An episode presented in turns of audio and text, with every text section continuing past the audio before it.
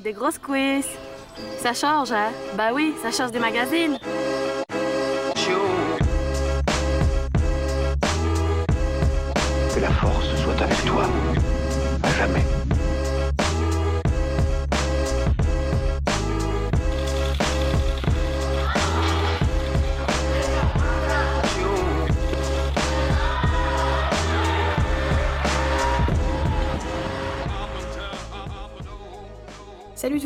Vous écoutez l'épisode 6 de French Weightlifter, le podcast qui vous plonge dans l'univers de l'haltérophilie française. On se penche aujourd'hui sur le vaste sujet qu'est l'alimentation avec Idriss de Oui Nutrition. Idriss est nutritionniste et pratiquant régulier de CrossFit. Il dispense notamment des séminaires au sein des box ainsi que des suivis individualisés qu'il propose aux sportifs. Euh, salut Idriss, je commence par te poser une question simple. Est-ce que tu peux te présenter? Bonjour Cyril, euh, du coup je m'appelle Idriss Ira, euh, j'ai 28 ans, euh, je suis diététicien, nutritionniste sportif depuis maintenant 6 ans, avec une spécialité dans la prise en charge dirais, du crossfitter et l'haltérophile. J'ai créé du coup une société qui s'appelle Oui Nutrition, euh, qui fait du suivi de personnes euh, en individuel, en one-one, que ce soit pour la performance, voilà, de, de, l'esthétique, ou tout simplement juste remettre des bonnes habitudes dans leur diète au quotidien. Ok, ben je vais commencer par te poser des questions un peu, un peu génériques qui m'ont été remontées, et puis après on essaiera de rentrer un petit peu plus dans, dans le détail pratique. Tout d'abord, quelles sont les différences dans l'alimentation pour les sports de force quand on est un homme ou quand on est une femme? Il y a un truc qui est important, c'est que euh, ce qui va vraiment différencier le, le, d'accord, ça va être la partie quantité, la partie quantitative, puisque la partie qualitative, et ça on va retrouver dans de nombreux sports, euh, va être la même.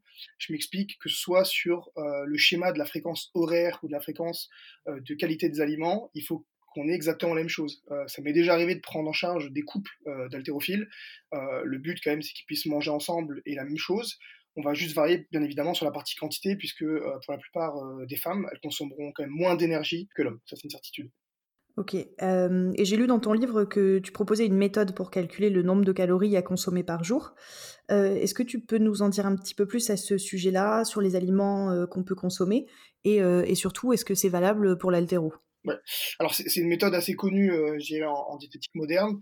C'est une formule qu'on appelle la formule de Black, qui permet de calculer un petit peu donc le métabolisme de base, donc ce que vous consommez comme énergie, au repos pour euh, juste maintenir votre corps euh, en éveil, et ensuite en multipliant par votre euh, niveau d'activité physique, que peut être l'haltérophilie par exemple, on aura une dépense énergétique journalière, donc globale, sur la quantité du coup à ingérer par jour et la, personnalisa la, person la personnalisation, pardon, de, cette formule vient du fait que est, en fonction de votre poids, de votre âge, votre âge et pardon, de votre taille, ce qui fait que c'est vraiment interindividuel, mais il y a un vrai terrain pour après connaître vos quantités à, consommer ensuite déterminer le, le, les aliments à consommer en tant que tel, donc euh, à notre niveau en cuisine, euh, il va falloir connaître un petit peu les différents pourcentages qu'on va associer euh, aux différents macronutriments, donc que ce soit pour les protéines, les glucides ou les lipides. Ça reste quelque chose d'assez personnel et d'assez technique, donc c'est vrai que souvent c'est là que le diététicien intervient. Il y a quand même pas mal d'applications maintenant comme MyFitnessPal qui permettent de, rentrer un peu dans ce jeu, du calcul des macros ou d'autres applications de diète un peu plus, un modernes qui permettent de calculer ça euh, par soi-même. Mais ça reste quelque chose d'assez technique. Mais oui, c'est applicable à l'haltérophile. Les, les, les, calculs, pardon, les méthodes de calcul sont directement euh, trouvables sur Internet, sur des sites euh, en tapant juste euh, dépenses énergétiques journalières. Donc c'est des choses qu'on peut faire soi-même. Mais après, je dirais que c'est la répartition des différents nutriments qui demande une valeur un peu plus technique et un peu plus pro, euh, qu'on a du mal à s'associer, puisque euh, je vois pas mal de régimes passés. Bien, on donne juste à une personne le nombre de macros à consommer, et après, c'est un peu l'anarchie. Donc on en fait un peu euh, qu'à sa tête ou juste avec les connaissances qu'on a sur le tas, et ça me dérange un peu. Mais oui, euh, bien sûr, on peut calculer facilement euh, ces macros, en, du coup en calculant notre métabolisme de base, la dépense énergétique journalière en fonction du sport, et en l'associant au pourcentage des différents macronutriments sur la journée. D'accord, et donc là, c'est l'intérêt aussi d'avoir un nutritionniste, j'imagine, puisqu'une fois que tu as déterminé euh, ton apport calorique et, euh, et la répartition que, que, tu vas faire sur les différents euh, repas, enfin, j'imagine que du coup, toi aussi, tu as une valeur ajoutée pour, pour expliquer à quelle fréquence il faut manger dans la journée, si c'est en termes d'heures, comment est-ce que je peux bien, organiser ma journée pour savoir à quel moment je prends mes collations, est-ce que je mange avant l'entraînement, après l'entraînement, etc. C'est exactement ça la valeur ajoutée, c'est comme un informaticien qui va chez vous pour vous dépanner et, vous rendre euh, votre PC en état, d'accord? Le diététicien, le but, c'est qu'il rentre un peu dans le, dans les MS-DOS, donc dans la partie commande, pour traduire euh, le côté macronutriments, donc chiffres, en format pratique, en format cuisine, que vous puissiez juste dire, juste dire ah ben écoute, je dois manger tant de quantité à tel moment, d'accord, donc je connais ma fréquence horaire euh, des repas, ma fréquence euh, de quantité bien évidemment, à quel moment placer les collations, les entraînements pour optimiser ma performance et ma récupération? Voilà, ça c'est le, le but du jeu, c'est juste la traduction d'un message un peu plus technique en un message qu'on peut comprendre facilement et appliquer. Ok, comment je peux faire pour suivre mon apport calorique euh, au cours de la journée? Enfin, tu vois, actuellement, c'est un petit peu la mode. Il y a beaucoup d'applications comme euh, RP Strength, etc., qui sont, euh, qui sont pas mal poussées par des athlètes de haut niveau, notamment. Mais le système de, calcul de macro, enfin, moi, en tout cas, à titre perso, il me paraît toujours un petit peu compliqué. Et je me dis, putain, dans la vraie vie, c'est un truc où je vais me retrouver à manger deux œufs et demi avec un tiers de banane et trois graines, tu vois, pour que ça matche en fin de journée. Est-ce que ça te paraît adapté pour quelqu'un qui voudrait vraiment euh, démarrer une diète ou est-ce qu'il y a d'autres façons euh, éventuellement de pouvoir euh, concevoir ces repas qui soient peut-être un peu plus accessibles? Bah, là, c'est toujours pareil, ça va être entre guillemets l'homme contre la machine. on les voit fleurir en ce moment, les applications comme RP Strength, moi, je suis là pour, euh, pour démonter personne, mais c'est vrai que euh, arrive souvent sur des applications comme ça où on vient calculer les macros et ensuite on connaît pas vraiment la répartition journalière, c'est-à-dire que elle va pas nous dire tu dois consommer euh, tant de quantité à tel repas, tant de quantité à telle collation, il n'y a pas d'interaction humaine qui permet de, faire des modifications en fonction de, de l'emploi du temps, du cycle de sport, peu importe. Ce qui fait qu'on peut retrouver des personnes à parce qu'elles manquent, euh, je dirais une bêtise, de quantité de glucides à consommer à 22 heures, tu peux les retrouver à manger des compotes, par exemple. Ça, c'est des choses euh, qui me dérangent un petit peu. Donc, ça demande une plus-value de la personne qui, euh, qui s'y intéresse, d'accord? Mais pour avoir une traduction, je dirais, optimale, euh, ça reste un job. Le diététicien, c'est quelqu'un qui permet normalement de vraiment traduire et de vous apprendre, d'accord? Donc je dirais que la, mise en place d'une application type RP Strength ou MyFitnessPal pour suivre ce qu'on mange, c'est une bonne chose. Ça permet quand même d'être responsabilisé. Mais par contre, apprendre en amont, euh, avoir des connaissances sur sa diète pure et la logique, je dirais, d'une journée type en diététique, ça vaut le coup d'avoir un diététicien, quitte à ce que derrière, pour des raisons d'autonomie ou des raisons à côté parce que j'ai envie de, m'individualiser, je prends une application comme ça et j'essaie du coup d'être rationnel avec ce que j'ai appris en diète. Mais euh, c'est vrai que pour un nouveau qui veut vraiment s'y mettre, euh, c'est un peu compliqué parce que ça reste, euh, si je peux le traduire comme ça, les pièces du puzzle, donc les bonnes pièces, mais après pour les remettre ensemble et avoir la tour Eiffel en fond, c'est un peu compliqué. Donc c'est là un petit peu que je trouve que ces applications vont, pêcher. Du coup, tu as, à titre perso, pour avoir fait un suivi déjà avec toi, et pour me, me, classer dans la catégorie des gens qui comprennent rien, on va dire, je trouve que c'est un peu chinois, tu vois, les, macros et compagnie, parce que il y avait des moments où, avant qu'on fasse le suivi tous les deux, je veux dire, je pouvais me retrouver dans les supermarchés à regarder derrière chaque, euh, chaque étiquette, à compter un peu les trucs. Et je me disais, putain, mais si je dois commencer à tout rentrer à chaque repas, de toutes les, tous les repas de toute ma vie, sachant que je mange pas mal à l'extérieur avec mon boulot, etc., c'est trop abstrait, quoi. Je préfère que, qu'on me dise, tu dois manger, j'en sais rien, tous les trois heures, t'as euh, 110 euh, grammes de viande, 220 grammes de légumes et puis 50 euh, grammes de féculents et à partir de là, au début du suivi, bah, une petite remise au point sur bah, qu'est-ce que c'est les féculents, quel type de viande, à quoi j'ai droit, à quoi j'ai, pas le droit, ou à quoi j'ai droit avec parcimonie, etc. Parce que du coup, même quand le suivi entre guillemets s'arrête hebdo, par exemple, tu as une bonne méthode pour la vie, quoi. En gros, euh, tu vas retenir que tout ce qui est transformé, bah, c'est trop compliqué pour le calcul, mais ça veut aussi dire que pour ta santé, c'est trop compliqué. Donc, mieux vaut aller à l'essentiel sur les légumes, la viande, euh, etc.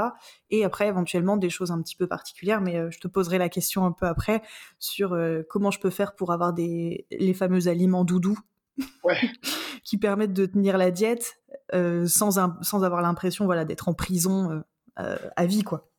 C'est exactement ça en fait. Pour simplifier, c'est est-ce que j'ai envie qu'on me donne le nombre de protéines, de glucides ou de lipides à consommer et du coup, euh, euh, pour un intérêt personnel, à m'amuser à décrypter euh, tous les différents packaging et après essayer de faire des tests pour dire écoute, bah, peut-être que je vais manger plus de protéines, de glucides ou de lipides sur un repas, un peu moins sur, sur les collations en acceptant peut-être qu'il y ait une contre-perf parce qu'on n'aura pas juste dès le premier coup, ou alors se dire écoute, je fais confiance à un professionnel qui va me permettre euh, juste de traduire le message des macros en physique et me dire écoute, comme tu l'as si bien dit, tu dois manger tant de grammes de céréales, tant de grammes de, viande, tant de grammes de légumes, ma collation doit être constituée de tel ou tel produit, d'accord? Donc le message est déjà, déjà traduit euh, du macro à l'aliment, ça c'est important.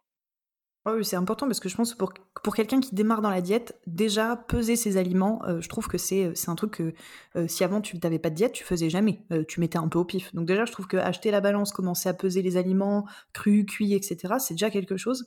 Donc si en plus, effectivement, tu dois commencer à tout compter, je trouve que c'est un peu galère. Bah, c'est une vraie valeur responsabiliser l'athlète en fait. Ça veut dire que ça fait beaucoup de tâches en fait au début. Donc si on peut simplifier en passant par un pro à dire, bah, moi toute la partie macro je la prends en charge, mais je vais essayer de, t'apprendre des choses et de te responsabiliser en moins t'apprenant des choses avec la balance et après convertir en aliment. C'est du temps gagné et on évite de s'en mêler les pinceaux en fait.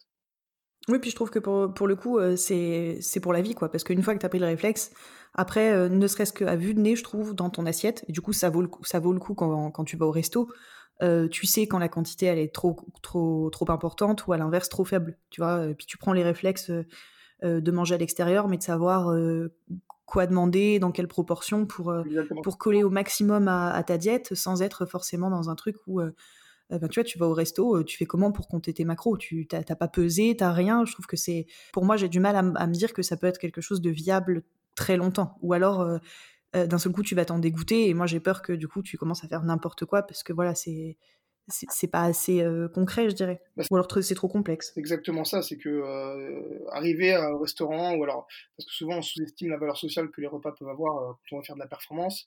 Arriver, j'ai une bêtise, un rencard avec ta nouvelle nana, t'arrives dans une brasserie, tu sors ton application pour calculer tes macros, ça fait tout de suite beaucoup moins. t'es es moins emballé à la fin du repas, mais à l'inverse, t'as appris que, j'ai une bêtise, bah, tu dois consommer 30 grammes de riz cru. Donc après, ton diététicien là, te l'a fait euh, donc, euh, recalculer en cuit. Et j'ai une bêtise, bah écoute, moi j'aimerais que tu calcules euh, du cuit en fourchette. Tu sais que cuit, tu dois manger 6 fourchettes de riz. Le jour où tu vas au restaurant que tu as commandé ta pièce de viande, tes légumes et ton riz, tu sais que tu dois manger 6 fourchettes de riz. C'est un exemple, d'accord? Donc le but, c'est vraiment de simplifier le quotidien. Et comme tu l'as si bien dit, c'est créer un mode de vie. c'est le plus important parce que je vois mal une personne traîner avec son application tout au long de sa vie. ce, serait déjà dommage et surtout il n'y aurait pas d'apprentissage. Mmh. Euh, tu as raison d'appuyer sur ce point-là. C'est une discussion que j'ai déjà eue avec euh, du coup des athlètes ou des coachs que j'ai eu là dans les épisodes précédents. Et tous euh, redisent en, général la même chose, c'est qu'un athlète de haut niveau ou de, ou de bon niveau, hein, qui n'est pas forcément à vocation de faire de, la compète plus plus, pour qu'il soit bien dans sa tête et qu'il puisse profiter de son sport et, et, à l'inverse bien supporter les moments qui sont plus difficiles dans son parcours, c'est très important d'avoir un équilibre dans sa vie. Et c'est vrai que moi, alors peut-être c'est ce que je vois moi à titre perso, mais je trouve qu'il y, a beaucoup d'athlètes qui ont un bon niveau, qui se privent beaucoup de ce côté social, euh, qui vont pas au resto, qui, qui sortent jamais ou qui arrivent pas, tu vois, à se libérer avec ça parce que c'est devenu une contrainte dans laquelle ils se sont enfermés. J'ai presque l'impression que c'est un, un, trouble alimentaire comme on, comme on pourrait qualifier l'anorexie ou la boulimie parce qu'en fait, tu es, en diète tellement fort dans ta tête que tu. Enfin, c'est entre guillemets, c'est pas sain, quoi. Non, c'est exactement ça. Le but, c'est pas de, de, vous créer plus de troubles qu'on peut déjà en avoir ou de stress qu'on peut avoir euh, qu'à l'alimentation, qui est déjà un sujet un peu sensible, mais plutôt vraiment de trouver des solutions. Euh, je reprends l'exemple bah, d'une personne que tu as reçue, euh, donc Manon Angonès, qui est une des plus grosses athlètes altéro du coup de Belgique. ça fait trois ans que je la prends en charge et comme j'ai pu prendre en charge, simplifier vraiment la diète, lui faire comprendre qu'on met tout au service de la performance. C'est exactement, imaginez, comme un pilote de Formule 1, s'il devait faire la partie technique, la partie garage, la partie exploitation, et en plus conduire, d'accord? Moi, le but du jeu, c'est que vous entriez dans votre baquet et vous ayez juste à conduire, d'accord? Toute la partie technique et la partie préparation, c'est moi qui m'en occupe, en vous expliquant comment ça marche pour que vraiment, derrière, il y ait un apprentissage et qu'on puisse euh, euh, rebâtir ça seul et remettre le schéma en place seul, parce que j'aurais gagné vraiment en autonomie. C'est exactement ça. Et puis moi, vraiment, c'est la façon dont je l'ai vécu parce que je suis encore les quantités euh, et les fréquences et tous les conseils que tu m'avais donnés, puisqu'en fait, mon rythme de vie, il n'a pas euh, énormément changé. Euh, mon poids de corps non plus. Et c'est bien parce que même, tu vois, quand des fois il y a un peu d'excès à droite à gauche, je sais pas, les vacances, les week-ends, les trucs comme ça, je sais exactement ce que j'ai à faire pour rectifier le tir.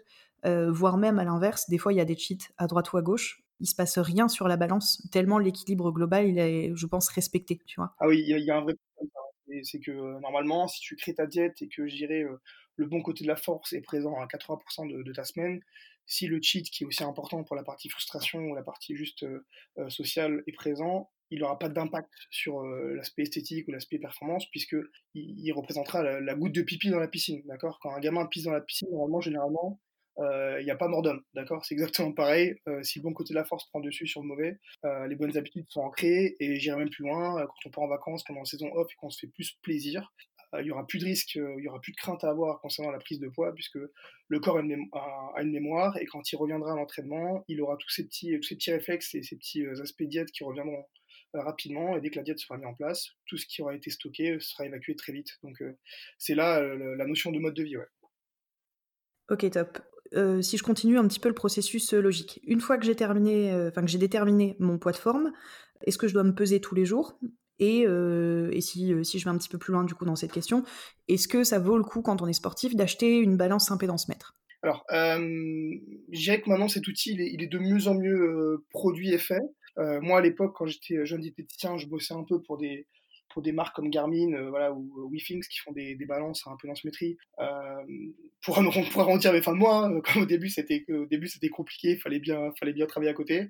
Le problème c'est la précision, c'est que en fait ça va vous donner un ordre d'idée sur la démarche à suivre et voilà euh, les, les, valeurs, euh, la dynamique des valeurs qu'on va avoir au fil des semaines.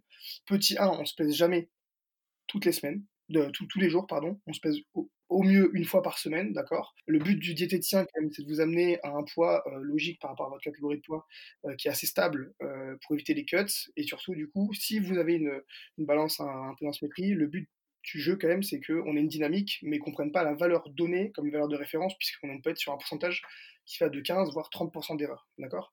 La seule valeur vraiment fiable, ça va être la pince à pli qu'on peut faire en cabinet, ou alors qu'on peut apprendre, hein, qu'on achète par exemple sur Amazon et après, la méthode est donnée avec. Et là, du coup, on aura une valeur assez précise. Mais le problème de la balance, c'est que c'est censé faire passer un courant de votre corps qui ne passe pas vraiment. Euh, c'est dépendant de votre eau, de votre euh, masse osseuse et forcément également de, votre niveau euh, d'hydratation à l'instant T. Donc voilà, c'est une précision qui, qui, est relative, mais par contre qui peut donner quand même un ordre d'idée sur la dynamique au fil des semaines, si je perds de la masse grasse, si je prends du masse musculaire. Donc voilà, intéressant, mais à prendre avec, avec relativité sur la partie précision.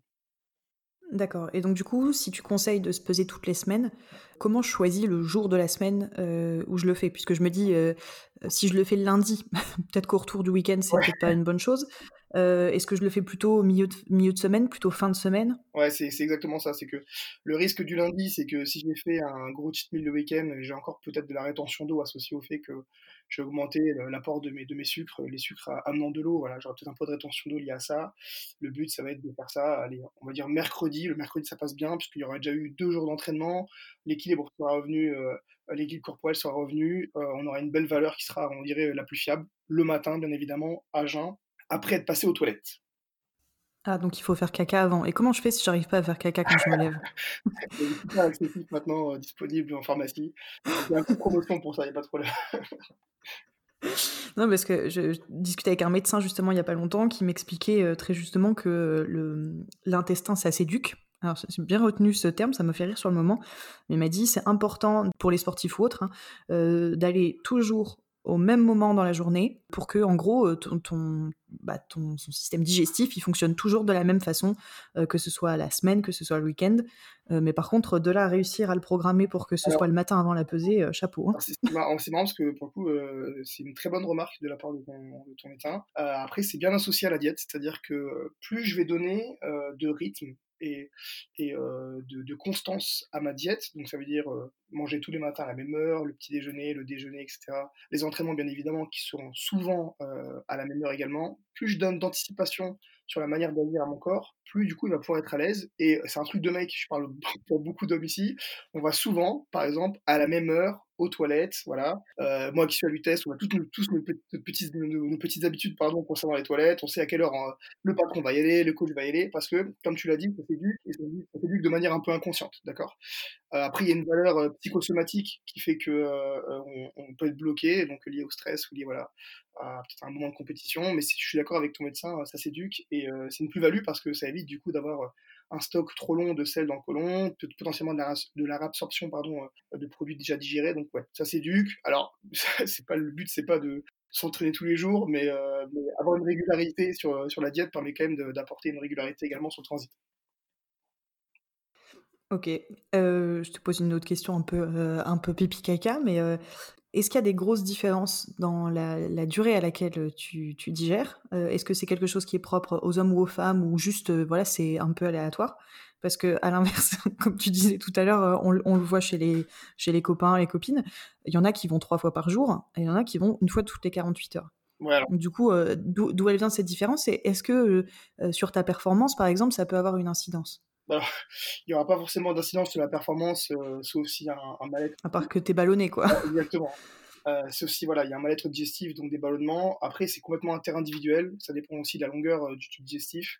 On sait quand même que les personnes euh, de type féminin ont plus de mal à aller aux toilettes pour des raisons psychosomatiques. Souvent, c'est du stress, voilà, d'anxiété et le côlon un peu plus long. Maintenant, c'est surtout en relation avec je vais, je parler de qualité des selles, mais c'est souvent en relation avec le fait qu'on mange bien ou pas. Euh, pour beaucoup, on n'en parle pas assez, mais le transit, c'est quelque chose de tabou. Alors que euh, dès qu'on met une diète propre en place, donc avec le bon taux de fibres, le bon taux de protéines et que les macros sont bien équilibrés, on a un transit beaucoup plus simple, beaucoup plus, euh, beaucoup plus propre, et du coup, on a beaucoup moins de, de, de gènes digestives, ce qui peut amener potentiellement une baisse de forme à l'entraînement et, et, de perf. Il n'y a pas de relation directe, mais c'est plutôt une relation au fait qu'on est, qu'on est ballonné, qu'on n'est pas bien. Mais c'est un sujet beaucoup trop tabou, Cyril.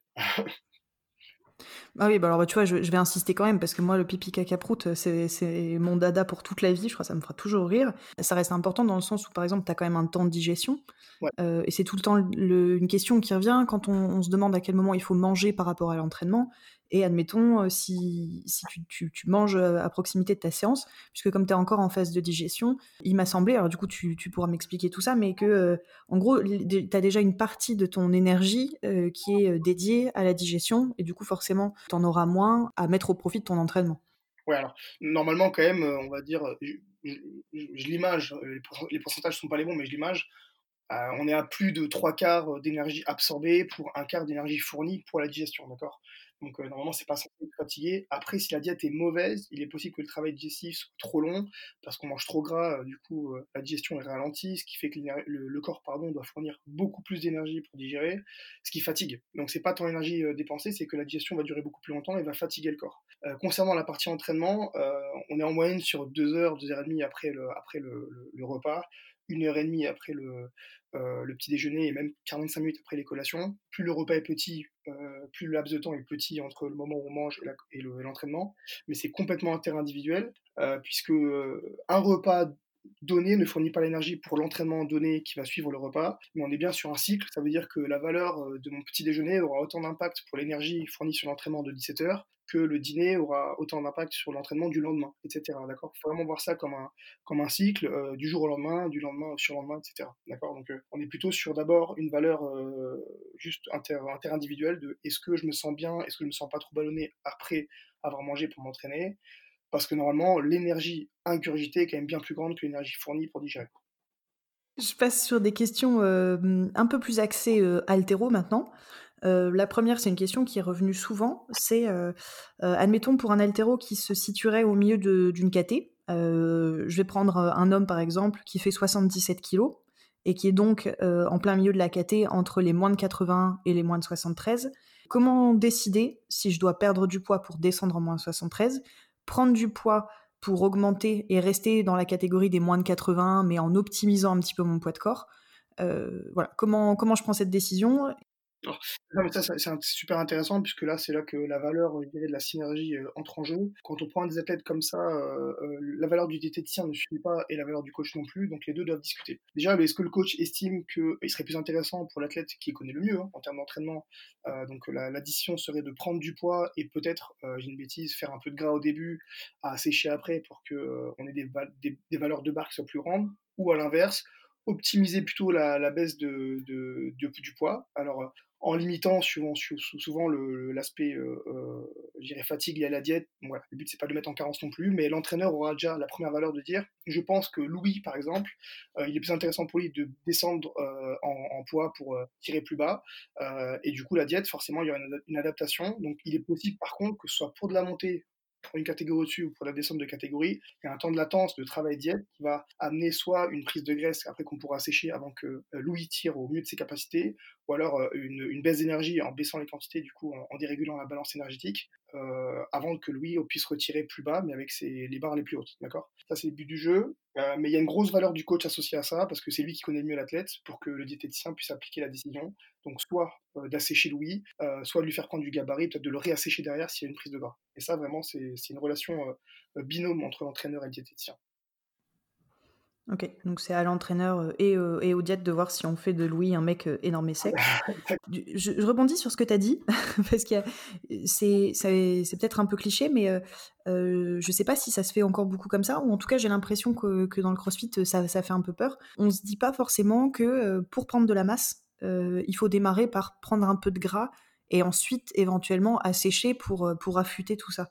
Euh, j'ai l'impression qu'il y a encore beaucoup de diètes qui se font à, bah, on augmente les quantités, mais, euh, mais on a peur de passer par la case gras parce que gras, c'est euh, le gras, c'est pas bien, ouais, c'est la vie, ouais, mais j'ai pas le droit, faut pas trop dire ça.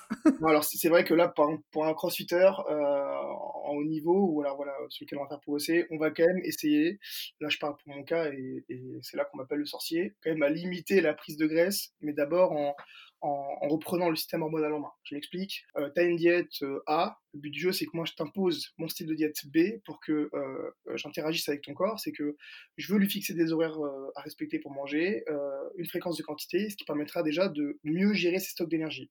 Mieux gérer ses stocks d'énergie, ça permet d'éviter l'effet de stockage, tout simplement, puisqu'il saura exactement ce qu'il doit sécréter pour la digestion des quantités qu'on lui a données, et du coup, éviter le, le surplus. D'accord? Amené à ça, du coup, quand j'augmenterai les quantités, par exemple, de Louis, il aura une bien meilleure gestion euh, de ses stocks, notamment de sucre, pour éviter la formation de graisse. Donc, on va quand même limiter l'impact de la prise de gras, d'accord? Ce qu'on pourra moins limiter, c'est l'impact de la prise d'eau, puisqu'en augmentant les quantités de glucides, j'augmente euh, ma rétention d'eau, ce qui est normal. Mais il est certain quand même qu'on va essayer de jouer le jeu, euh, de limiter la prise de graisse sur une prise de masse, parce que plus sur du crossfit quand même, être bon, être aussi bon sur la partie haltérophilie que sur la partie gym, c'est quand même quelque chose d'important. Euh, à l'inverse, pour un haltérophile, la prise de graisse, elle est, elle est moins grave parce qu'il y a aussi euh, dans les graisses un territoire hormonal qui permet d'augmenter la, euh, la, synthèse pardon, de, testostérone et donc la force. D'accord? Donc voilà. Après, ça dépend aussi de l'athlète et de comment il se sent, mais il y a moins de crainte à augmenter la masse graisseuse d'un haltérophile qui t'a le séché derrière plutôt que celle d'un crossfitter. D'accord. Ok. du coup, je reprends encore l'exemple de Louis, hein, c'est très bien. Euh, imaginons Louis, il est un petit peu au-dessus de sa caté pour le jour de sa compétition. L'idéal pour pouvoir faire sa, perte de poids, euh, sa sèche et arriver le jour de la compétition à temps, parce que comme on se disait tout à l'heure, un peu en off, euh, en altéro, on n'est pas comme dans les sports de combat, peser la veille, donc l'idée c'est pas d'arriver sec comme un pruneau et puis, et puis après on a la compète de, deux heures après, et du coup t'es vraiment affaibli.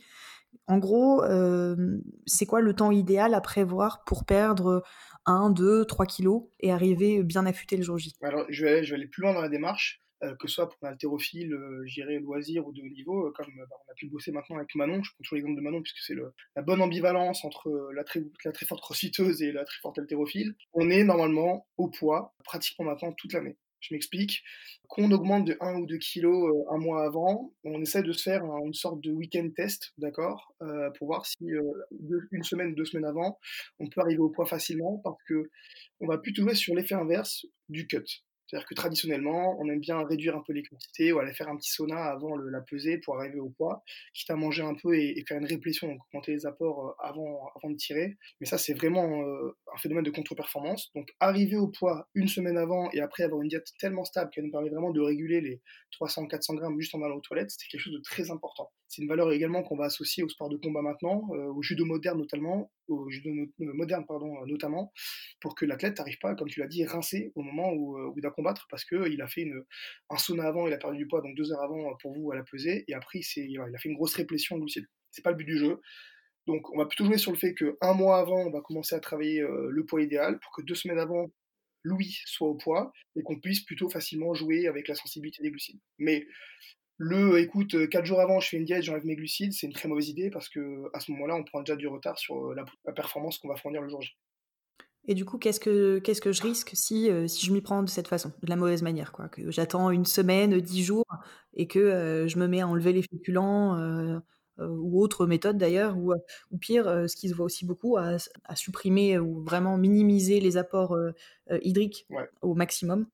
Le, problème, c'est que c'est un sport d'institution qui a toujours fait comme ça. Donc là, en fait, je vais peut-être m'attirer les photos de beaucoup, mais le risque, il est que euh, on a tellement, euh, je, prends, l'exemple de Louis, ça fait 10 ans qu'il tire en altéro, il a toujours fait cette méthode, que pour lui, ça lui convient. Mais peut-être que Louis, s'il avait fait les choses bien, du coup, à gérer sa diète deux semaines, trois semaines avant, pour arriver au poids, et du coup ne pas arriver déshydraté, parce qu'on ne pourra jamais compenser les pertes hydriques euh, en ayant déshydraté le corps deux jours avant, ou alors en ayant trop augmenté ce taux d'insuline deux jours avant qui fait que le jour J, on va arriver éclaté. En ayant fait ça bien, peut-être que lui, il aurait tiré, j'ai une bêtise, 5 hein, kilos de plus ce, jour-là. Mais comme il n'a jamais fait ça et qu'il a toujours été sur le côté institutionnel, du coup, pour lui, ces barres, c'est des barres qui sont les bonnes. Voilà ce qui me dérange.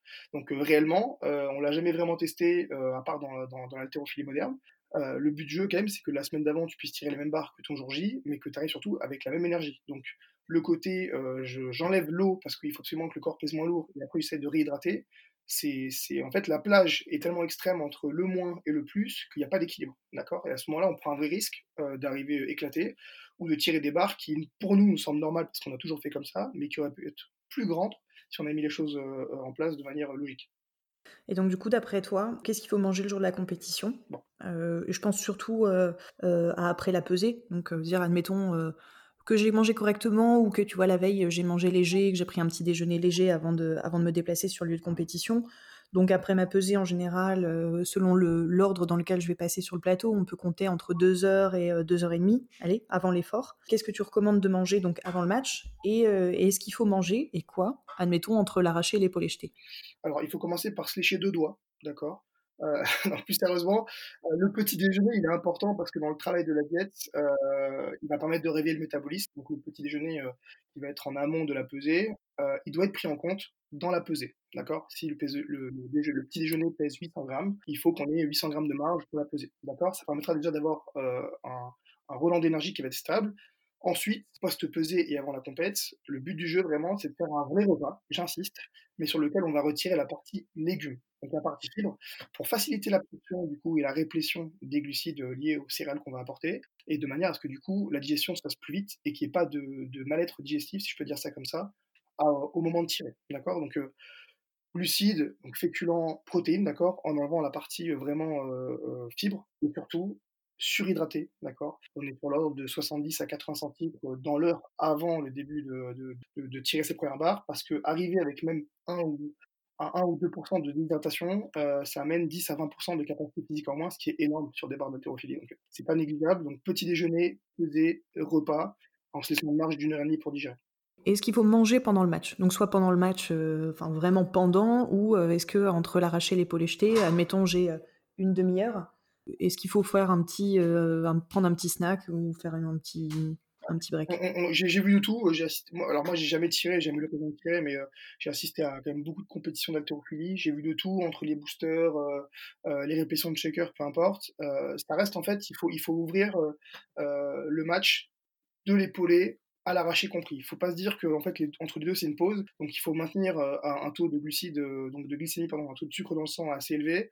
Donc, ça va être une collation à base, par exemple, euh, j'ai une bêtise, une banane associée à un demi-shaker, donc 15 grammes de protéines, et une partie graisse, style 10 grammes d'amandes ou 10 grammes de beurre de cacahuète, pour que on facilite l'absorption quand même, mais qu'on ne nous permette pas d'avoir des grosses variations de glycémie. Si je prends des sucres simples et seuls, je risque d'avoir un petit coup de boost et peut-être potentiellement, si le timing est mauvais, une chute euh, de ma glycémie, donc un moment de fatigue, au moment de tirer mes barres. C'est pas le but du jeu, donc on va ralentir un petit peu euh, l'absorption de ces glucides via voilà, un demi-shaker de protéines par exemple et, euh, la, la jonction d'une partie graisse. c'est important, mais il faut le faire aussi au feeling, c'est-à-dire que sur la mesure des trois, des, trois, trois éléments que je viens de donner, euh, il faut aussi se connaître. Ça veut dire que si c'est pour amener un, un, inconfort digestif et du coup tirer avec le ventre euh, de travers, je vois pas l'intérêt. Mais oui, le snack qui va être composé de protéines, glucides et graisses. Donc euh, pas la peine de manger un gros repas, pas la peine de cacher la fatigue avec du café parce qu'il y a un moment où l'énergie, si elle n'est pas là, elle n'est pas là. Donc le coup de down, il va arriver très vite et on en a vu plus d'un arriver sur, sur la deuxième partie et, et se ébuler tout simplement. Tu es en train de me dire que Medragibus, c'est pas une bonne idée Alors voilà, tu vois, c'est une idée la banane ou l'hydragibus, ça me va très bien, d'accord, pour euh, vite refaire le stock du glucose. Mais associé à ça, je vais plutôt ajouter aussi une partie protéique, donc 15 grammes de whey, d'accord, qui va permettre de ralentir la digestion de l'hydragibus. Sauf si tu sais, alors je sais qu'en plus, il y, a une grosse partie tactique là-dedans. Euh, si tu sais que tu tires en premier, bah, on va peut-être pas mettre les protéines parce que les protéines vont, vont ralentir la digestion. Si je sais qu'au contraire, je tire dans les derniers parce que j'ai des grosses barres, oui, il va falloir ralentir la digestion pour que j'ai l'énergie sur le plus long terme, d'accord? Il y a une grosse partie technique et stratégique aussi à l'altéro qu'on peut essayer de, mener de front aussi avec la diète.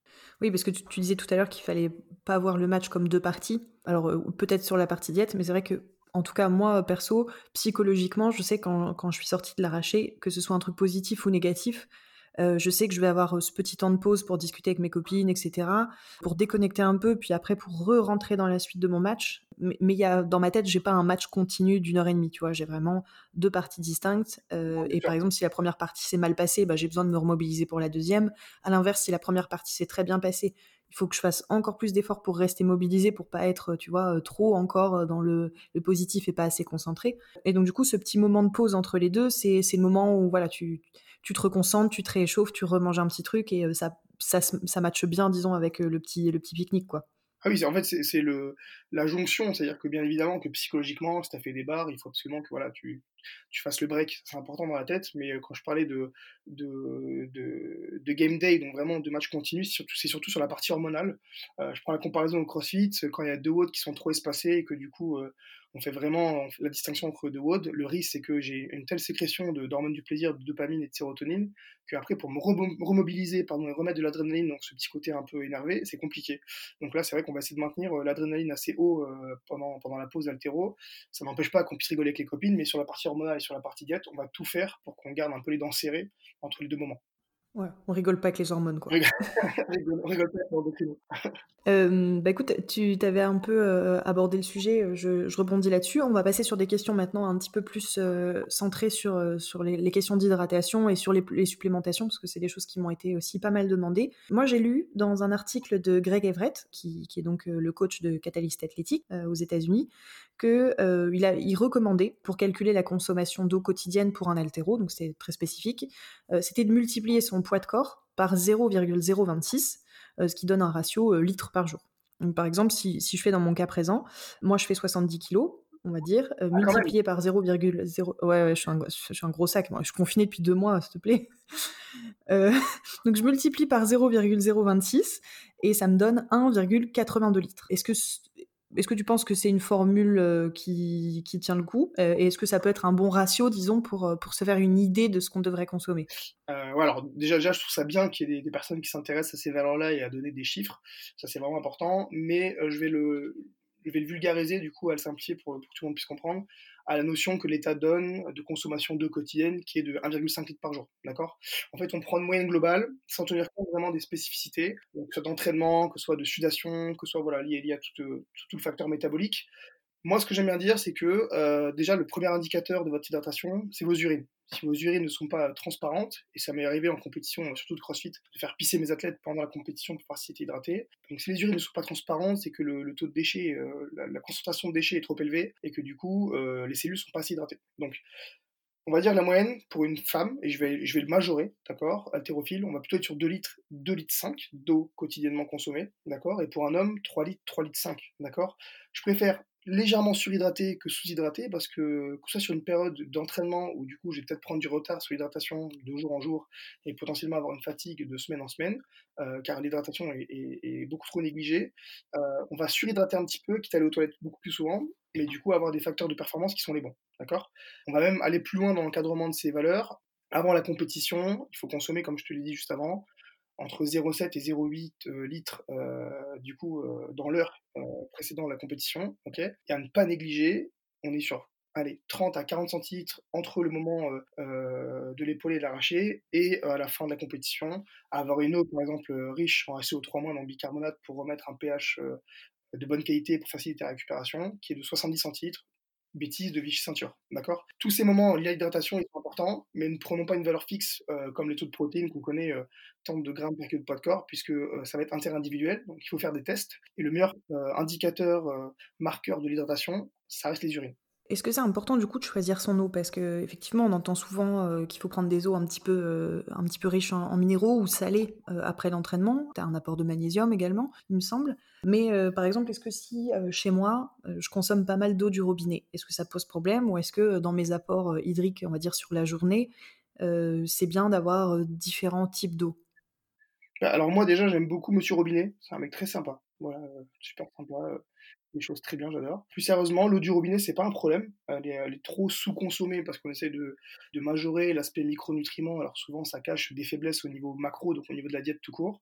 Si maintenant je dois optimiser, euh, ce qui est pas mal, euh, en pré-compétition, ça va être consommer une eau type euh, Evian ou Vitel, donc plutôt Vitel, qui va être riche en calcium, qui va faciliter la contraction musculaire, d'accord? Complexe actylmyosine, et en post-entraînement, comme tu l'as dit, nos riches en bicarbonate ou en magnésium, donc style Contrex, Épar, ou alors en combiné Épar et, et Vichy Ceinture, d'accord? Le moment où du coup là on est plutôt à faire baisser le système de stress via le magnésium, donc faire baisser l'adrénaline et faciliter la récupération en donnant un pH neutre grâce au HCO3-. Ça c'est d'optimisation, mais déjà boire la quantité donnée sur l'eau du robinet c'est très bien, d'accord? Quand l'hydratation est bonne, on peut commencer à s'intéresser vraiment à, optimiser ça avec des eaux particulières, mais dans un premier temps, l'eau du robinet va très bien. Bon, tu, le sais, hein, tu pratiques toi-même le crossfit, mais euh, on voit beaucoup euh, dans, les salles de crossfit euh, des boissons type Noco, Fited, etc. Il y a des gros plans marketing derrière, donc c'est hyper répandu. En plus, ça permet aussi à Honor de se faire un petit peu de marge sur, sur ce type de produit. En gros, si j'en consomme, à quel moment est-ce qu'il faut que j'en consomme? Et si je pars sur l'altéro, par exemple, est-ce que c'est intéressant d'en prendre un avec moi quand, quand je pars en match? Moi, j'ai une dépendance au Fited, je tiens à le dire, c'est important. j'ai une dépendance au Fited, je, me fais soigner pour ça. Euh, à côté de ça, est-ce que c'est essentiel à la performance et à la récupération? Non. C'est pour ça que les goûts sont aussi bien travaillés. Euh, je peux différencier les deux, hein, d'accord?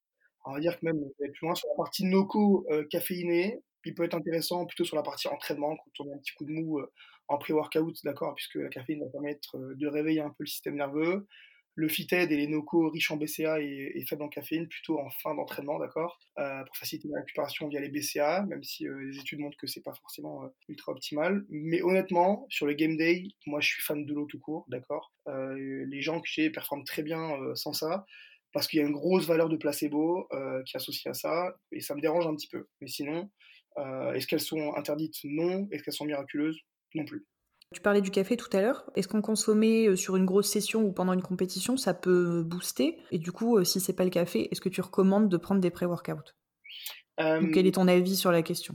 Ouais, alors, c'est toujours pareil en fait. C'est que le café en pré-workout ou les boosters riches en caféine, ils sont pas dérangeants euh, si c'est de manière occasionnelle et que bah, euh, pour faire face, parce qu'on n'est pas tous sportifs de haut niveau et qu'on a une vie sociale à côté et que voilà, il y a du travail, on a un petit coup de mou, on peut en prendre un avant. Le souci en fait, c'est l'accoutumance. Si j'en prends tout le temps, tous les jours au même moment, je vais tellement être euh, habitué et dépendant de cette molécule de caféine qu'on n'en ressentira plus les effets. D'accord? Donc c'est un vrai risque.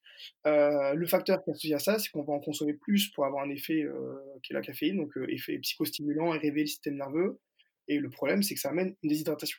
La caféine déshydrate parce que c'est très concentré et qu'en tant que psychostimulant, elle augmente le métabolisme et assèche le corps. Donc l'effet pervers, il est là-dessus il est intéressant sur la, consommation qui va être voilà, disparate, j'ai une bêtise, lundi, jeudi, samedi, ou jour de compétition, si on, si on est habitué à ça, parce qu'on a un petit effet placebo aussi associé à ça. Mais par contre, s'il y a une accoutumance qui se crée parce qu'on en consomme tous les jours, on perd le véritable intérêt et potentiellement même, on met son bilan hydrique en porte-à-faux, donc ça devient dangereux sur l'hydratation. Par exemple, pour le soir, on, dit qu'il euh, ne faut pas consommer de thé, euh, donc de thé, hein, pas d'infusion, parce que la théine, c'est plus forte que la, que la caféine. Est-ce que du coup, euh, le conseil que tu as donné là pour le café, ça s'appliquerait aussi au thé? Pour, tu par exemple, je sais l'été, pour les gens qui aiment bien se faire des, des boissons avec du thé froid maison, est-ce que, c'est, est-ce que ça booste un petit peu ou est-ce que c'est juste bon? Au, contraire, je pense que c'est une, idée reçue les thés noirs, qui sont les, thés les plus riches en théine, ils sont aussi forts en tanin. Donc euh, c'est pour ça que la théine n'a pas le même effet. Hein. Si je prends un café euh, tout de suite et je prends un thé, euh, j'aurais pas le même effet psychostimulant. Ça c'est véridique. Petit 1 parce que la première molécule qu'on va retrouver dans le thé, c'est l'eau, d'accord? Puisque la théine va être diluée dedans. Et surtout, les tanins vont désactiver la théine. C'est un terrain individuel, il n'y a pas de grand risque à consommer du thé le soir. En plus, il y a du thé blanc ou du thé vert. Là, du coup, euh, il y a très peu, il y a très peu de théine. Euh, la théine est aussi forte que la caféine, c'est un peu plus fort. Mais par contre, il y a des, facteurs qui font baisser euh, l'effet psychostimulant. Donc, j'ai pas trop de crainte. Maintenant, si on veut être vraiment large, autant consommer une tisane, d'accord? Il n'y a pas de risque pour favoriser l'hydratation et avoir le côté un peu, un peu chaud, un peu, un peu doudou, cocooning du soir devant Netflix. Ouais, quand tu bois une tisane seule devant Netflix le soir, c'est pas doudou, hein, c'est un peu triste, hein, ce que je peux me permettre. J'enchaîne donc sur ma question qui tue, euh, qu'on m'a qu'on m'a posée pour de vrai, et euh, promis, c'est pas euh, un copain soi-disant. La bière, est-ce que c'est bien pour la récup? Je, vais, je vais prendre tout d'abord le parti des alcooliques, des alcooliques. Le malt, c'est bon pour la récupération, c'est plein de vitamine E, voilà, pourquoi pas.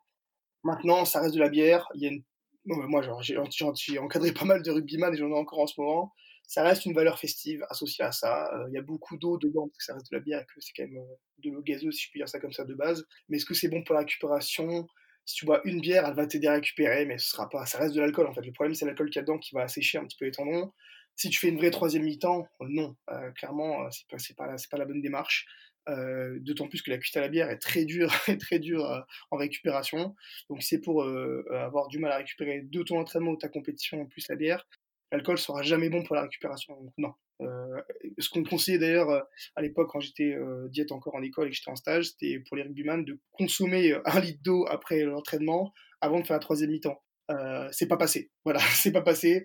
Donc, la, bière en récupération, quoi. la bière en récupération, c'est pas, c'est plus tendance que, que véridique. Ouais, donc du coup, j'imagine que le petit verre de rouge qui est bon pour le cœur, c'est pareil, on s'assoit dessus. Alors, alors, Génial. Alors si, c'est vrai, parce que c'est fort en tanon. Euh, le petit verre de rouge, il est bon pour le cœur, euh, mais il déshydrate quand même, d'accord Sur la partie hydrique, euh, il déshydrate. Mais par contre, il y a plein de, plein de polyphénols, donc d'antioxydants et, et, voilà, des tanins qui permettent d'être un peu cardioprotecteurs. C'est véridique, mais pas après l'entraînement, quoi. C'est certain que c'est pas, le, pas la bonne méthode. Tu disais tout à l'heure que, euh, que la bière, en l'occurrence, mais du coup, euh, ça s'applique aux autres alcools, euh, ça déshydratait les tendons. Donc, du coup, on pourrait penser que, par exemple, pour l'altéro et pour le crossfit aussi, hein, par association, c'est pas top, quoi, parce que du coup, ça, c'est, déjà des sports assez traumatisants, on va dire, donc plutôt à éviter, en, même de manière très générale. c'est des sports avec des grosses contraintes mécaniques, que ce soit pour le crossfit avec la gym, euh, bien évidemment la partie haltérophilie, voilà, et surtout le, le, côté répétition de la chose.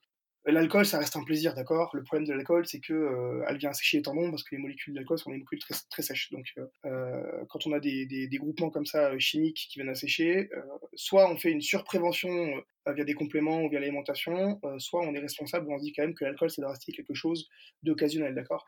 Mais l'alcool directement en post-workout, c'est aussi préjudiciable que, que la cigarette. Donc pour les haltérophiles qui cumulent, c'est quand même pas le top. Euh, il y a quand même pas mal de blessures liées à ça, on se mentira pas. Euh, assécher les tendons et du coup assécher euh, notamment les cavités osseuses, c'est quand même pas le top. donc non, c'est pas c'est pas conseillé, mais ça reste de l'ordre du plaisir, du festif, ça permet d'éviter la frustration, pourquoi pas, mais voilà, c'est pas quelque chose qu'on doit avoir de manière régulière et surtout il n'y a pas d'impact positif sur la récupération. Pour avoir un impact positif, justement, est-ce qu'il y a des, suppléments que tu recommanderais euh, pour un haltérophile Et euh, est-ce qu'il existe des choses qui, par exemple, euh, peuvent avoir un impact positif, notamment sur les articulations? Alors, alors, forcément, déjà, en, premier lieu, bien gérer sa diète et avoir un terrain acido-basique, donc voilà, éviter le, terrain trop acide du muscle, du forcément des tendons par votre fait, euh, c'est la plus intéressante. Donc une grosse consommation de légumes euh, et d'eau, forcément pour faire baisser un peu le pH et avoir euh, une récupération optimale. C'est la première chose au niveau macro. Au niveau des compléments, il y en a qui sont assez connus. je vais tous les citer, hein, pour moi, pour ceux qui m'intéressent. oméga 3, si je peux le simplifier comme ça, c'est cardioprotecteur, ça va huiler un peu les articulations associé à ça pour des personnes qui ont des problèmes de, de cavité osseuse ou vraiment de, de, souvent sur les genoux et les coudes par exemple, euh, les chondroïtine sulfate et glucosamine permettent, euh, malgré le nom barbare, euh, d'apporter un peu de soufre qui permet la régénération du système osseux, d'accord Donc intéressant.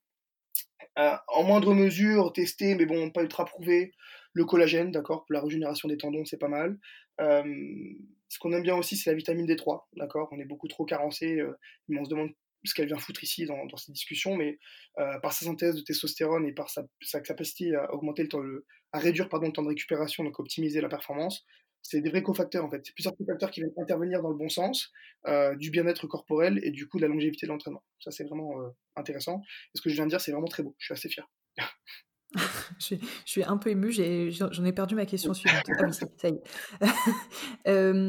et du coup, si, si, on reprend un peu au niveau macro, est-ce qu'il y a des aliments naturels, je précise, qui rendent plus fort à intégrer dans sa diète en priorité quand on fait de l'altéro bah, Déjà, avant de gérer, je vais dire la force pure, comme on peut l'entendre, donc le niveau de testostérone, on va parler d'optimisation de, de l'énergie. D'accord? Je suis plus fort si au moment où j'en ai besoin, je décharge la bonne dose d'énergie. Donc les aliments glucidiques, gérer sa glycémie avec des aliments à indice glycémique faible, donc qui s'y gèrent plus longtemps dans le temps et, qui permettent d'avoir une énergie plus stable, intéressant. Petit 2, bah, du coup je reprends l'exemple des vitamines D3 et oméga 3 qui sont grandement impliquées dans le système de production naturelle, j'en reviens à ça, de testostérone, d'accord? Donc l'hormone qui va produire un peu, pour simplifier, l'hormone masculine qui permet d'avoir plus de force et plus de muscles, d'accord? Le maca, c'est bien, c'est assez connu. C'est voilà, quelque chose de naturel, c'est une plante qui permet d'augmenter un peu le niveau testo naturel. Le tribulus, c'est pareil, c'est des plantes, tout ça qui viennent augmenter un peu l'aspect force. Euh, quelque chose d'assez connu, un peu prohibé, on ne sait pas trop où le mettre, mais pourtant c'est c'est pas sur les liste des dopants et c'est très bien, c'est la créatine, d'accord?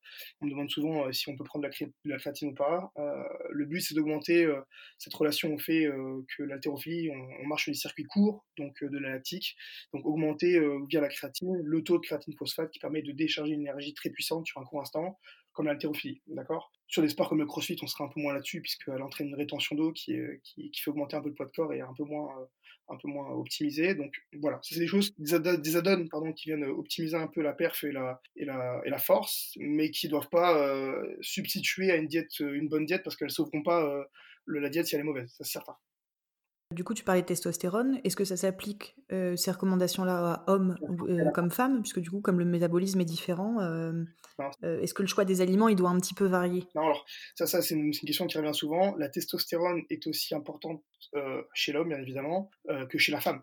Puisque ce qui permet de faire de la force chez la femme, c'est également cette testo, d'accord? Donc, elle, elle est, le corps, bien évidemment, hein, que, que qu'on soit un homme ou une femme, sait gérer le taux de testostérone. quand il y a un surplus de testostérone chez l'homme, malheureusement pour lui, euh, ce qu'on peut voir dans le cas de dopage notamment, il est converti en oestrogène, donc euh, c'est là qu'apparaît euh, certains facteurs et certains marqueurs de, féminité chez l'homme. Mais chez la femme, il est plutôt bien, plutôt bien accepté puisque ça permet vraiment d'augmenter la capacité à faire de la force et surtout à récupérer. On sous-estime beaucoup ça. Donc la testo, c'est pas seulement l'hormone de l'homme, mais aussi l'hormone du bien-être tout court pour la partie sport et récupération. Ça, c'est vraiment important, aussi bien chez l'homme que chez la femme. Mais bien évidemment, il y aura des dosages qui sont un peu différents hein, concernant les compléments. Euh, je me suis intéressé euh, à des centaines de, je de compléments. Il n'y a pas de risque à en consommer sur ceux que j'ai cités. Euh, donner des dosages, ce serait un peu biaisé parce qu'au final, tous les compléments sont souvent surdosés. Donc, c'est plutôt éviter la surconsommation de, ces produits. Mais voilà, on va dire que les boîtes maintenant ont des dosages recommandés qui sont, sont pas si loin de la vérité. Pour faire suite à ce que tu dis, sans forcément citer de marque, c'est pas c'est pas l'objet, mais comment je fais pour choisir une marque de supplément? C'est-à-dire qu'aujourd'hui, il y en a tellement sur le marché. Il y a aussi un petit peu l'angoisse, tu vois, de prendre des, des, marques un peu obscures. parfois, c'est le prix. On se dit bon, ça c'est super cher, donc j'y vais parce que du coup, ça, ça me donne confiance. À l'inverse, quand c'est pas cher, on se dit que c'est forcément de la merde. Qu'est-ce que je dois regarder et comment je peux faire pour choisir la bonne marque? Bah, Alors ça, ça c'est une très bonne, une très bonne question. Il y a dirais trois points à soulever. La première, c'est est-ce que je m'intéresse au complément et du coup, euh, en, en m'y étant intéressé, je vais tester un petit peu à droite à gauche ce qui se fait pour voir un petit peu les effets. Euh, petit 2, il y a aussi la valeur de confiance, ça veut dire que que ce soit le coach ou l'ami qui a testé, ben, on va peut-être se référer à lui parce qu'il s'y connaît mieux. Et troisièmement, euh, pour moi c'est la valeur la plus importante quand on a peur d'y aller, c'est l'éthique. Euh, ok, je sais pas comment tout ça est fait, il y a plein de sites qui vendent des millions de gélules à très bas prix, euh, je sais pas trop comment tout ça est, produit et vraiment ce qu'il y a dedans, donc le plus intéressant à ce moment-là c'est peut-être de mettre l'éthique en avant et consommer des produits bio, de bonne qualité, voilà, qui sont pas synthétisés mais qui viennent plutôt peut-être de, de, plantes ou choses naturelles, ça pour moi c'est intéressant. je me suis toujours refusé clairement de m'associer à une marque, d'accord? Euh, Là, on est en train de travailler pour un partenariat pour que je m'associe plutôt à une boutique qui produit que des choses de, différentes marques, mais de qualité, euh, pour donner, par exemple, à mes clients une valeur euh, qualitative pour les personnes qui ont peur, d'accord? L'équipe associe qualité pour éviter de consommer des, surconsommer des choses qu'on ne connaît pas vraiment, parfois on y va à l'aveugle et potentiellement d'avoir un risque d'air d'effets de, secondaires. Donc voilà. Je dirais que pour les personnes qui ont peur, premièrement, c'est consommer des choses de qualité, puisque maintenant, le monde du fitness et le monde du, du sport de manière générale en mettant en y crossfit et l'haltérophilie, ont développé une gamme euh, de produits euh, de supplémentation de qualité et responsables. Ça, c'est important. Est-ce que miser sur le Made in France, euh, en dehors du côté voilà, éthique justement, est-ce que ça peut être une bonne référence? Dire Est-ce qu'on se dit que si c'est produit en France, on a une meilleure chance que, qu'avec la législation, on, soit sur un produit plutôt de bonne qualité? Bah, c'est pareil, ça, c'est une valeur un peu, un peu cocorico, mais euh, il y a un côté, euh, écoute, je suis chauvin, euh, c'est français, ça marche bien, ok, pourquoi pas, c'est vrai. Hein, Est-ce que ce sera meilleur en France qu'en Allemagne? Ce, serait, ce serait mentir, parce que si eux, ils des bêtises, ils font des compléments, mais ça fait 15 ans qu'ils en font, des compléments sous éthique, bio, voilà, responsables, ils seront peut-être meilleurs que nous. Maintenant, est-ce que nous, par contre, ça peut nous, nous rassurer, nous mettre en confiance de consommer bio, français, d'avoir peut-être un contact direct avec le mec qui fait les suppléments, etc., comme il y en a beaucoup en ce moment? Ça peut être une valeur ajoutée. Euh, de là, consommer forcément français, même pour un mec comme moi qui suis assez chauvin, euh, non. Mais par contre, dans le côté, euh, vraiment, sur le côté, pardon, vraiment, je veux tester et faire les choses bien et me rapprocher d'un truc que je connais pas trop, ouais, ça peut être intéressant de faire éthique, bio, propre et français pour avoir une valeur directe avec la personne qui les produit. Ça, ça peut être intéressant. J'ai une dernière question pour toi sur les suppléments. elle est très ciblée sur, sur un produit, là, pour le coup. Comment est-ce que je dois choisir ma whey? Parce qu'a priori, c'est, d'après les questions là qui me sont remontées, c'est vraiment le supplément, on va dire, le complément qui revient le plus, ou en tout cas que les gens consomment le plus facilement sans, sans trop même avoir de, connaissance de, de, leurs besoins. et souvent, tu vois, genre un shaker à la fin de l'entraînement. Si je veux m'acheter mon propre pot, en gros, qu'est-ce que je dois regarder? Euh, Déjà, alors je fais petit topo sur la whey, ça ne doit pas être quelque chose qui doit être apporté comme une surconsommation de protéines, mais vraiment comme de la supplémentation qui peut venir soit décharger d'un moment où on n'a pas le temps de manger, euh, prendre une vraie collation, où on doit faire, on doit faire face pardon, directement à l'entraînement, qui doit faciliter le quotidien, d'accord? À aucun moment on remplacera un repas par un shaker, ou alors on mettra un repas en plus du shaker, d'accord? Euh, Pardon, le shaker en plus du repas. C'est vraiment quelque chose qui doit permettre de faciliter le quotidien suite à l'entraînement, du coup, à une dépense donnée euh, pour euh, patienter au niveau du repas. Il y a plusieurs choses à savoir, c'est qu'il existe, euh, si je peux le simplifier comme ça, deux types de whey, une concentrate et une isolate.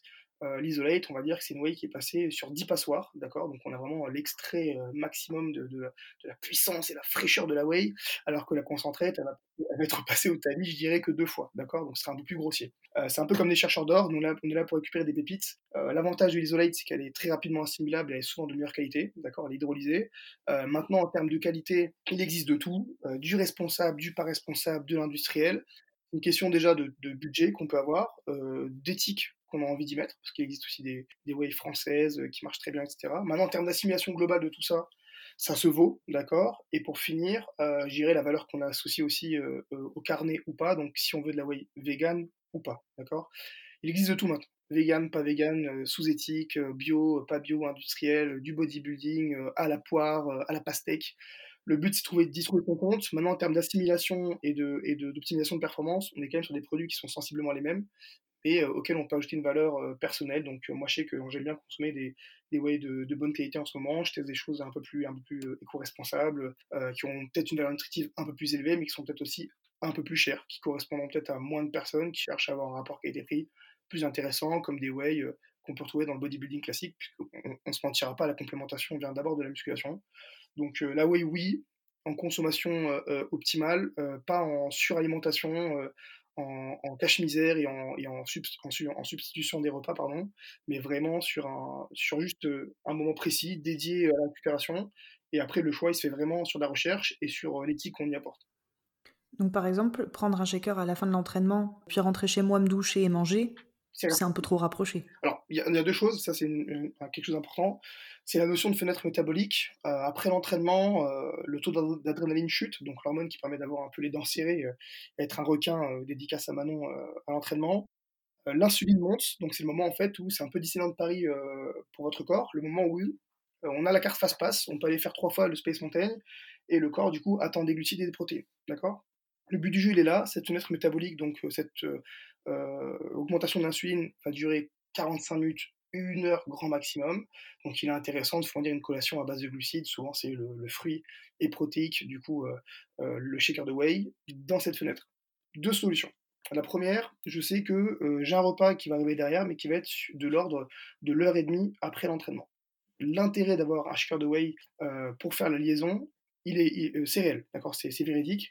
Ça permet d'optimiser un peu la récupération dans la mesure où ce shaker ne vous bloque pas euh, d'appétit et du coup ne vous bloque pas la consommation de votre repas derrière.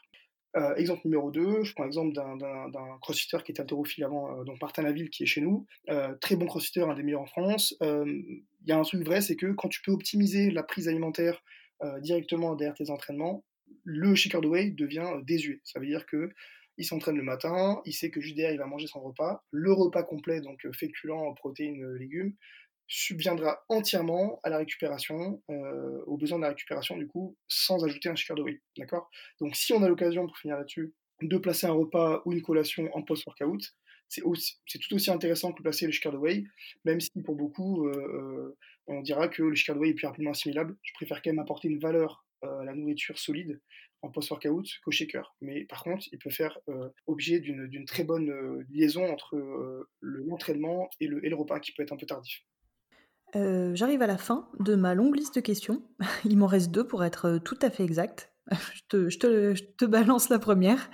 donc, Quel conseil tu donnerais aux athlètes gourmands pour éviter au maximum les craquages et pour leur permettre de tenir une diète le plus longtemps possible dans le temps, voire évidemment en permanence? Moi, je pense qu'il faut qu'ils arrêtent. Non, je... plus sérieusement, il y, a, un truc associé à la perf, c'est le devoir de bien faire les choses. Je m'explique.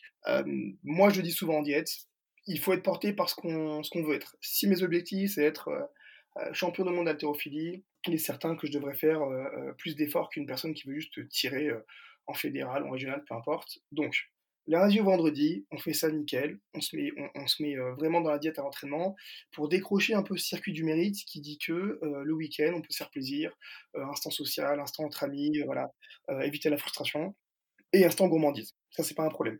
Le truc, c'est quoi? C'est que si je commence à mettre des petits moments gourmands partout dans la semaine, ça va entacher, un, ma récupération, mes performances, et qu'est-ce que ça va engendrer? De la frustration cumulée et euh, de la culpabilité. Donc ça, ça me dérange un petit peu. La gourmandise, je l'ai vu, et euh, souvent, elle est, facilement maîtrisable au très haut niveau. Je prends l'exemple de Manon, qui fait son cheat au week-end, mais qui par contre est ultra drivé, euh, tenu par ses objectifs tout au long de la semaine. Et ça, pour moi, c'est la bonne démarche dire écoute que bah, le week-end je vais faire, euh, j'ai bêtise euh, pour les, pour les personnes lambda, un petit verre de vin, un petit resto, peu importe, kiffer la vie en, en, week-end avec son amoureux, euh, sa famille, peu importe, et dire écoute là je suis remonté à bloc, je peux repartir sur un lundi, vendredi d'entraînement, d'accord? Parce que le fait une fois plus d'apporter des petits plaisirs tout au long de la semaine, c'est un peu biaiser le rythme qu'on peut donner à la diète et la récupération de l'entraînement, frustration, culpabilité, et ça se passe souvent très mal, d'accord?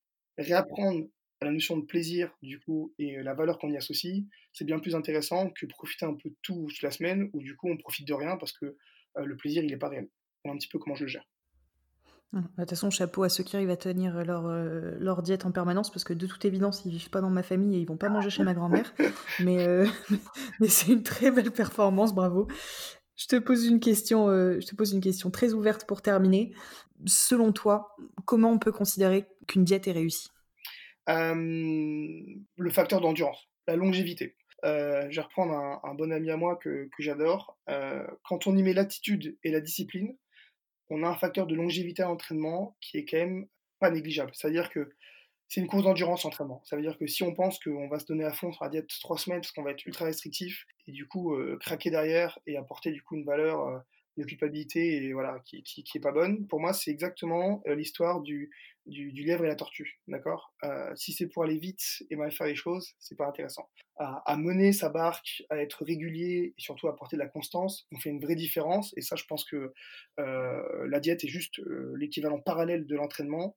Constance et longévité font vraiment la différence sur long terme et permettront au corps de prendre de plus en plus de bonnes habitudes et à prendre des repères en évitant la frustration, en évitant les petits pièges du quotidien et cette valeur sociale, elle est importante parce qu'elle permet de, de, se sentir bien dans la diète, et je finirai là-dessus, on sent qu'une diète vraiment est bien est la bonne quand on a l'impression de ne pas l'être. Quand on a l'impression que c'est vraiment son mode de vie, qu'on fait ça euh, euh, pour le plaisir, qu'on est drivé par nos objectifs et qu'on met en place quelque chose qui est simple et qu'on n'en parle pas négativement. Ça pour moi c'est important. Le but c'est comme tu l'as dit au début, créer un mode de vie, créer des habitudes et créer un schéma qu'on a envie de suivre parce qu'on sent que ça nous fait du bien sur la partie entraînement, euh, récupération et sur la valeur sociale qu'on apporte au cheat meal en fin de semaine. Et je trouve ça vraiment très beau ce que je viens de dire encore une fois. Superbe, incroyable. Euh, bah, merci d'avoir répondu à mes questions et euh, j'espère que ça, ça, pourra aider un maximum de personnes. Euh, pour plus d'infos, du coup, je vous invite à retrouver le livre d'Idriss, Coaching Nutrition, Musculation et Cross-Training, qui est, il me semble, à la FNAC et sur Amazon. J'adore ce petit moment en communication, la promotion, c'est génial. J'ai l'impression d'être au téléphone. Ah bah écoute, voilà, c'est cadeau, hein, c'est offert par la maison. Bah, et du coup, je vous invite à prendre contact directement avec, euh, avec Idriss euh, si vous avez des questions euh, plus précises via son site ou ses réseaux sociaux. Et je vous mettrai tous les liens de toute façon en bio, que ce soit sur YouTube ou, sur, sur le post Facebook. Voilà. Merci beaucoup, merci à toi de m'avoir reçu en tout cas. C'était bien sympa, cette petite discussion. Bah de rien, avec plaisir. merci d'avoir pris le temps de nous écouter et à très bientôt pour un nouvel épisode. Allez, je glisse. C'était très bien, c'était très bien.